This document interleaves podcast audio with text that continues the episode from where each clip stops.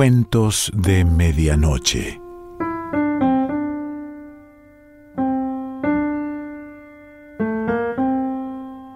El cuento de hoy se titula Jonás y pertenece a Guillermo Saccomano.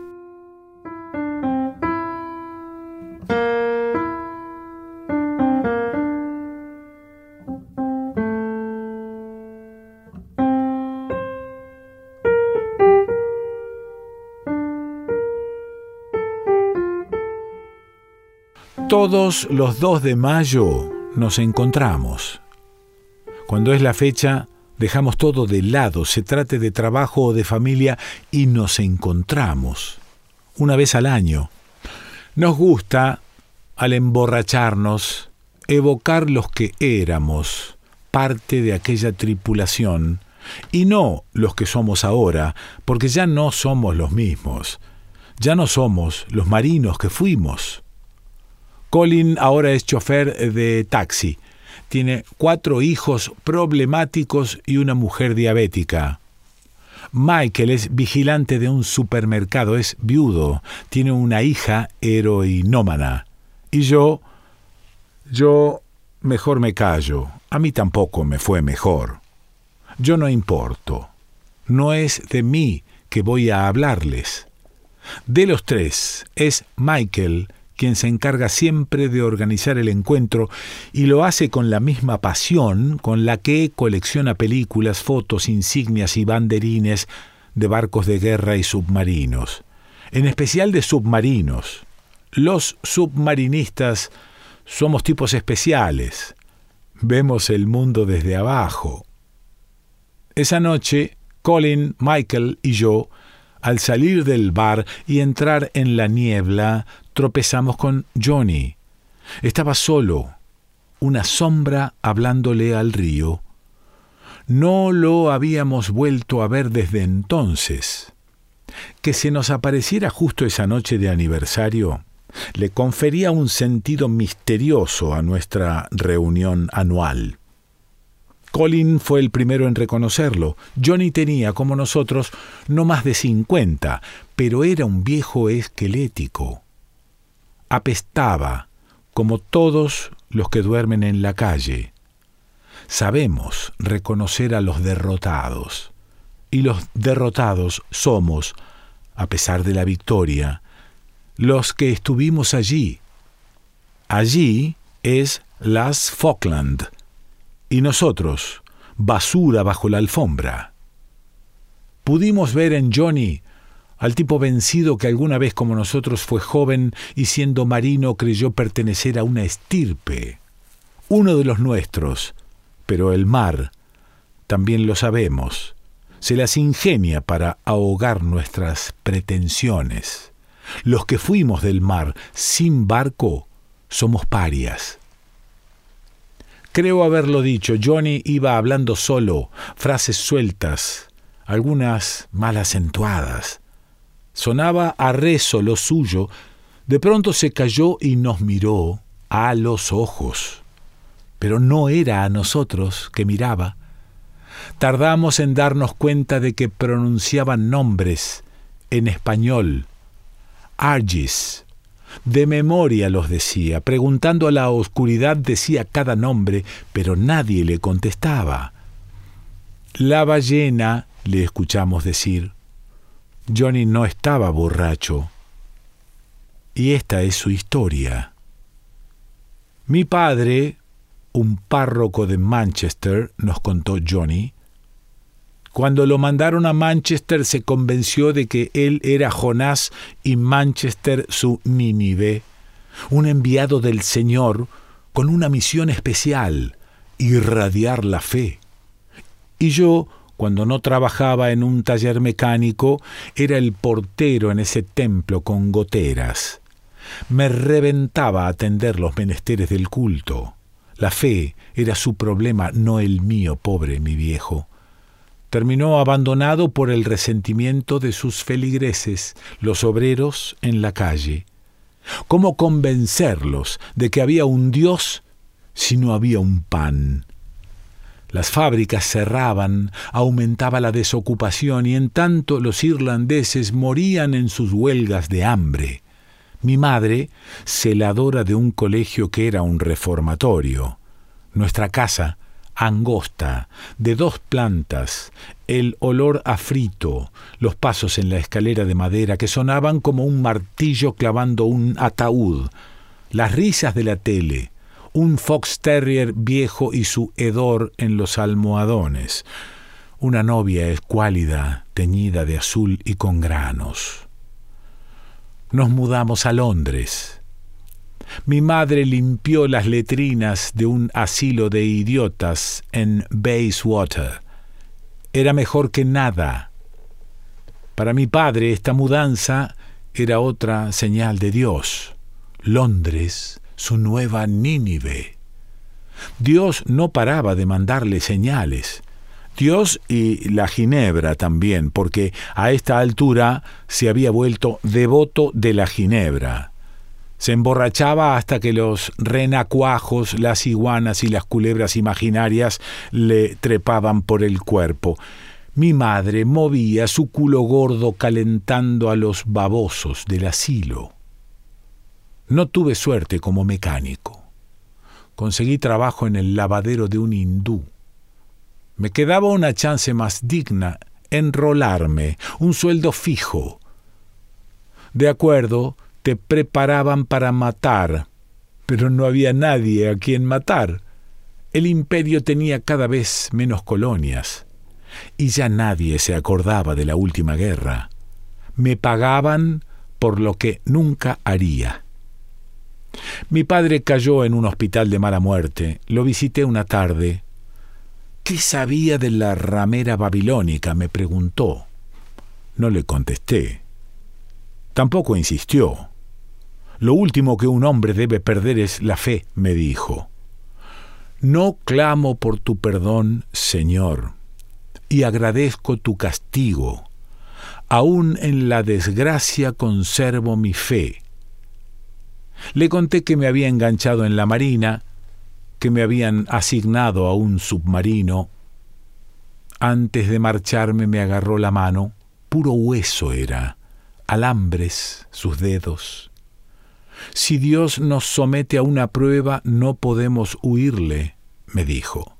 Dios es el dueño de todo y todo lo gobierna, los cielos, la tierra, el mar, la tempestad y la calma. El mar le desagrada y pide su castigo, pero es misericordioso y perdona, aprecia el arrepentimiento. No te enojes, Jonás. Tu misión es terminar lo que yo no pude. Nínive, me dijo, puedo verte llevando el mensaje de la fe. Alucinaba. Jonás me llamaba. Nunca antes me había llamado por mi verdadero nombre. Que me resistía a ver la señal, me dijo. Para él estaba clara la señal, mi señal, la ballena, dijo. Lo único que me faltaba, continuar su misión de fe. No le quise llevar la contra, no correspondía. Quedé en visitarlo. Cuando volví al hospital, mi padre ya no estaba terminó su última botella y su vida en un rincón de Park Lane. Londres era otra vez Dickens, si es que alguna vez dejó de serlo. A Johnny al principio le costaba creer no solo que lo habían admitido en la Marina inglesa, también su destino, y si el padre había entrevisto lo que él se resistía a aceptar, se preguntó, ¿y si el submarino no era sólo la señal que Dios, Padre Todopoderoso, le había enviado? ¿Y si el Conqueror era una prueba para que el Hijo, convenciéndose de la existencia de Dios, cumplieran la misión que el Padre había dejado inconclusa? Y si todo esto era así, entonces, ¿qué? Prefirió no pensar en esa dirección. Además, antes convenía meditar que Dios, de haber existido, le habría concedido a su padre el último voucher de la fe. A la mierda con Nínive, decidió. Pero el impulso le duró poco. Nos tocaron misiones de rutina, vigilar a los soviéticos en el Mar del Norte. Johnny ahora estaba metido en sí mismo. A veces su silencio era un sigilo. Aunque ahora formaba parte de un equipo, un seleccionado épico, uno de los nuestros, no podía olvidar la profecía paterna. A menudo lo ganaba la ansiedad, no aguantaba la espera el cierre de escotillas, una presión en el pecho. Hay tipos que al volver de la guerra no hablan más del asunto, otros, para quienes fue lo más importante que les pasó en la vida, no dejan de exagerar su participación, agrandar anécdotas y juntar souvenirs. Michael es uno lo entusiasman los documentales y los libros sobre Falkland. No se pierde ningún artículo al respecto, se sabe de memoria la guerra de las Falkland, como los detalles de nuestro submarino, y cada vez que puede filtrarse en la conversación sin pedir permiso, se descarga. Michael le dio presión al recuerdo. Con casi 90 metros de eslora, 10 de manga y 9 de calado, el submarino nuclear Conqueror provenía del astillero Camel Laird en Birkenhead. Lo votaron a fines de los 60. Disponía de seis tubos para disparar torpedos Mark 8, Mark 24 y misiles Harpoon sumergido podía alcanzar una velocidad de 28 nudos. Su tripulación, 100 marinos. Nosotros entre ellos. El objetivo, espiar los movimientos de la Fuerza Naval Soviética. En abril del 82 anclaba en la base naval Fastlane, hasta que un día nos ordenaron entrar en acción. El objetivo era vigilar la flota argentina y en especial un buque que navegaba al sudoeste de las Falkland. Unos militares Argis buscaban salvarse y conservar el poder persiguiendo la unidad nacional con una guerra. Alguien dijo que esa guerrita representaba lo mismo para la dama de hierro. Johnny no prestó atención. La política no le importaba. Apenas el comandante informó el destino, nos preguntamos qué hacían los Argis invadiendo las Shetland. Creíamos que esas islas estaban cerca de las Shetland, Shetland, bromeó alguno. ¿Por qué no invadieron Barbados tan soleada? Un oficial nos informó que del alto mando pedían que tuviéramos cuidado con las ballenas una especie en extinción. Una cosa es la guerra y otra la ecología. Que no confundiéramos al enemigo con un cetáceo. Eso les preocupaba. Johnny sentía el vértigo, se preguntaba si estaría a la altura de la situación. Colin era el torpedista. Fueron los primeros en advertir el objetivo. El Belgrano se reabastecía de combustible en alta mar. Un satélite había detectado al petrolero Rosales, fácil de captar por sus motores diésel. Michael identificó el objetivo en su pantalla. Nos acercamos. Subimos lo mínimo para usar el periscopio. Además del Belgrano y el Rosales, estaba cerca el destructor Piedrabuena. Informamos a Londres. Nos ordenaron perseguir al Belgrano. Que no jodiéramos a las ballenas, recordaron. Ya recibiríamos más órdenes. Dos días después, el 2 de mayo, una tarde de domingo, antes del anochecer, el submarino, casi a dos kilómetros de distancia, disparó sus torpedos. Johnny los disparó. Michael, el maniático de los datos, con su obsesión de filatelista, busca completar la historia.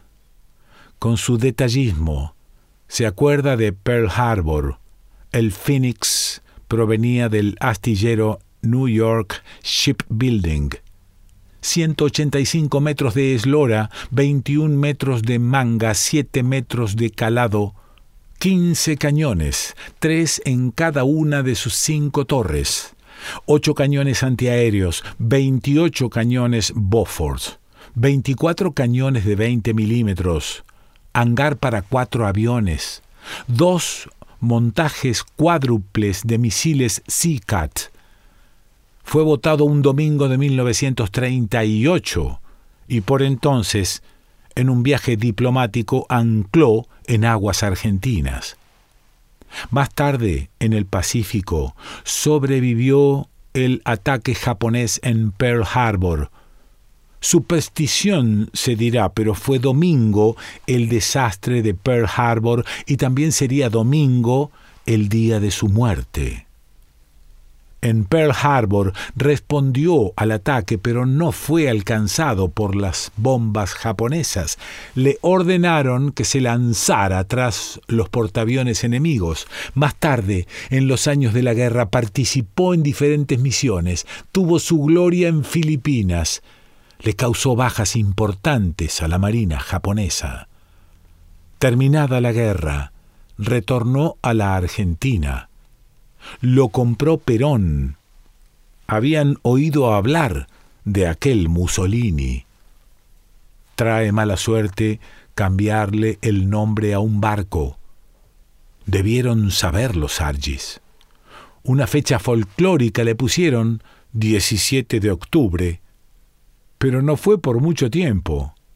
Unos militares rebeldes decidieron voltear al tipo y entonces emplearon el 17 de octubre para desembarcar en Buenos Aires. No tuvieron mejor idea que bautizarlo por tercera vez el nombre de un prócer. Esos países bananeros. Si es verdad que no conviene cambiarle el nombre a un barco, los Argis desafiaron demasiado la suerte.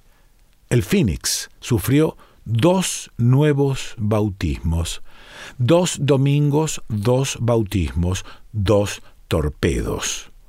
Un 2 de mayo, el Phoenix estuvo maldito desde el mismo día en que cambió su bandera, y su destino estaba sellado en esa tarde del 82, cuando dos torpedos del Conqueror lo hundieron en menos de 40 minutos. El viento soplaba a 120 kilómetros, las olas medían más de 12 metros, la temperatura era de 10 grados bajo cero. El Phoenix se encontraba al este de las islas de los estados y al sur de las Falkland. De sus mil tripulantes, perdieron la vida más de 300. El mar estaba encrespado y los torpedos iban a cinco metros de profundidad. Los Argis no pudieron verlos. Podíamos imaginar lo que pasaba en el Belgrano. Un marino que camina por un pasillo siente una explosión, todo se mueve, tiembla el piso, se corta la luz, la oscuridad más negra, el silencio que aturde. Alguien grita, tranquilos que no pasa nada. Entre una y otra explosión hay treinta segundos. El primer torpedo impactó en la sala de máquinas de popa cerca del comedor y los dormitorios. Los muertos, los heridos. El olor a petróleo intoxica. La onda expansiva provoca una chimenea de 15 metros y atraviesa las cinco cubiertas. Treinta segundos. El segundo torpedo acierta en la proa se eleva una columna de agua, hierros, desaparecen 15 metros de buque. Más tarde se dirá que los 300 muertos del Belgrano, la mayoría murió con el primer impacto. Mientras se arrojan al mar las primeras balsas, la tripulación todavía no escucha la orden de abandonar el barco. Marinos desnudos, envueltos en llamas, se retuercen aullando. Los compañeros quieren arroparlos, pero es tarde. El Belgrano se inclina. Las balsas siguen cayendo al agua. Los marinos saltan. El Belgrano se hunde. Una humareda densa se recorta en el cielo gris. Los náufragos buscan poner distancia del barco. Al hundirse, puede tragarlos. A las cinco de la tarde, cuando los náufragos se alejan del Belgrano, lo ven hundirse. En menos de cuarenta minutos solo flotan en el océano los cuerpos de los sobrevivientes y las balsas. Es casi de noche. Divisan unos buques escolta, pero los buques se esfuman, temen otro ataque. Unas horas después, un temporal sacude las balsas. Las olas amenazan darlas vuelta, impiden la atención de los heridos. Los marinos vomitan. Les cuesta cerrar los techos de lona. El termómetro baja. En la noche de tormenta las olas cada vez más altas. Las balsas se inundan.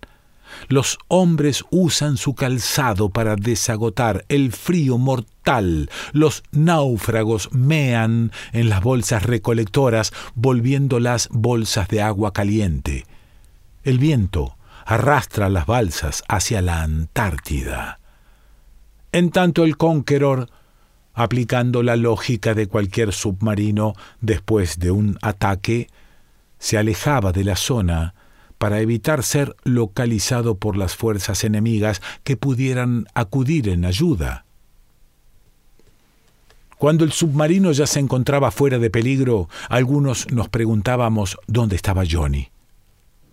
Lo encontramos, en su camastro, agarrándose las orejas, tapándose los oídos en posición fetal, temblando, murmuraba, la ballena murmuraba.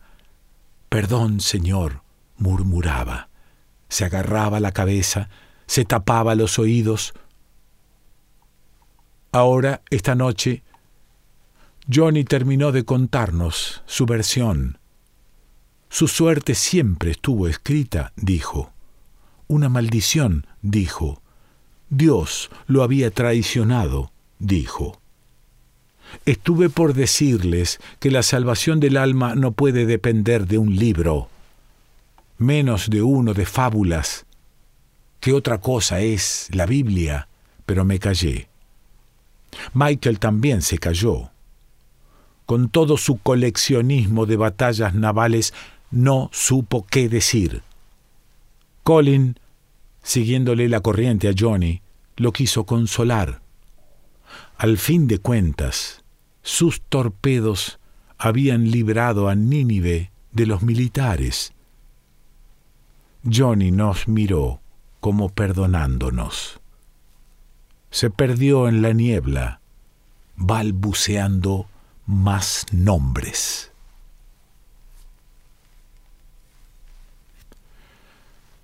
Guillermo Sacomano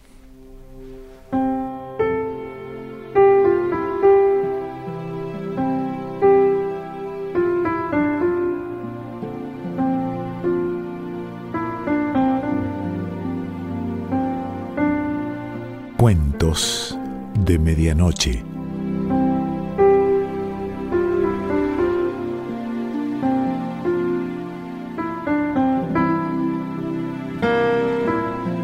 Selección Pancho Mondino. Idea y lectura Quique Pessoa.